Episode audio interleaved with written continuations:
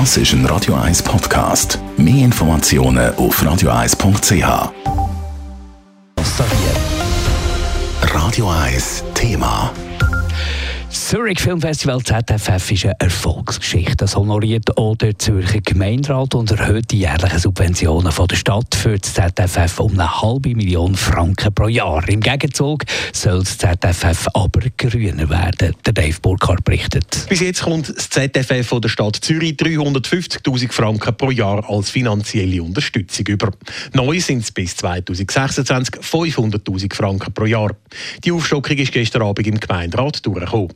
Linksgrün hat die Erhöhung aber an eine Bedingung knüpfen. Das ZFF müsse im Gegenzug künftig nachhaltiger werden. Das entsprechende Postulat fordert zum Beispiel, dass die Gäste vom ZFF in Zukunft mit dem ÖV anreisen. Das Filmfestival hat mit seinen Stars eine wichtige Vorbildfunktion, hat der Balzbürgisser von den Grünen im Gemeinderat gesagt. Auch wenn Elektrolimousinen eingesetzt werden, die Schauspielerinnen und die Regisseurinnen setzen damit gewollt oder ungewollt ein Zeichen pro motorisierten Individualverkehr. Warum gibt man den Filmstaat keine Gelegenheit, ein Zeichen für die Umwelt und klimafreundliche Mobilität zu setzen? Weiter hat der Balzbürgisser kritisiert, dass ZFF behauptet, klimaneutral zu sein, CO2-Bilanz gegenüber dem Gemeinderat aber nicht will offenlegen. Die Geheimnistuerei sei unverständlich. Wir Grünen verlangen, dass ZFF seine direkten und indirekten Treibhausgasemissionen offenlegt. Und für uns Grünen ist es nicht genügend, wenn das ZFF seine CO2-Emissionen irgendwo im Ausland kompensiert und dann behauptet, das ZFF werde klimaneutral durchgeführt. Das ist ein Etikettenschwindel. Im bürgerlichen Lager haben die Forderungen von Links-Grün für Kopfschütteln gesorgt. Sabine Koch von der FDP hat vor allem den VIP-Transport im ÖV gestört.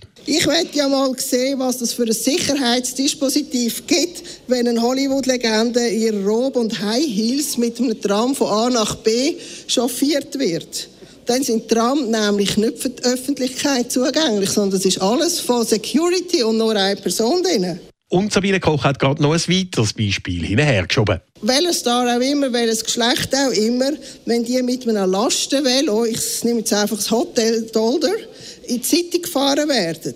Das geht einfach nicht. Und ich meine, die würden ja denken, haben die einen Fleck ab in der Stadt Zürich? Und ich denke, in welcher Sprache auch immer, das wäre noch das Humanste. Eine Mehrheit vom Gemeinderat hat sich dann aber dafür ausgesprochen, dass das ZFF künftig soll grüner werden soll. Dafür gibt es aus der Stadtkasse 150'000 Franken mehr pro Jahr. Dave Burkhardt, Radio 1.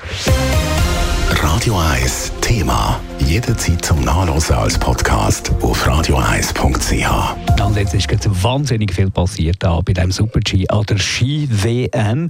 Also Leuk Meyer hat zuerst einmal das Podest gehabt, der Schweizer. Er ist dann irgendwann der Marco Odermatt gekommen und hat ihn noch können überflügeln Also die gute Zeit von Leuk Meyer noch können überflügeln Fahrt aufs Podest.